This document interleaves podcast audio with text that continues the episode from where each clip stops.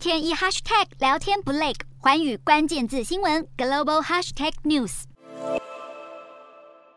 价下跌被市场称为熊市，有一说是熊会用熊掌向下拍击对手，就像下跌的空头市场；也有看法认为是这时的交易市场就像熊进入冬眠，因而称为熊市。而分析指出，熊市有三大类型，而进入升息周期时，市场预期衰退即将来临，利润下降，是典型经济周期发挥作用的结果，也是最常见的熊市。而事件驱动型熊市则是受到战争、油价冲击或新兴市场危机等单次冲击事件。引发短暂的不确定性上扬，拉高投资报酬风险，但不必然会导致经济衰退。而结构型熊市通常跌势最深，持续最久，通常是被结构性失衡和金融泡沫所触发，往往伴随价格冲击，甚至走向通货紧缩。两千年，网际网络公司被过度炒作，网络经济泡沫化是史上知名的股灾之一，并延续至少两年。不过，持续时间最久的可说是一九二九年的经济大萧条，跌势延续了约三年半。整个股市市值蒸发超过八成，并导致了往后十多年的经济大萧条，花了二十五年才涨回先前的高点。近年最为人知的，则是二零零七年次贷危机，由房地产市场蔓延到信贷市场，最后演变为全球性的金融海啸。而《华尔街日报》指出，过去十七次熊市之中，就有九次是经济衰退随之而来。然而，并非所有的熊市都是在股价强弹后告终，市场波动性变大，急剧回升后又反转下跌，可能会发生好几次，也使得投资人要及时评估熊市何时真正结束，并不容易。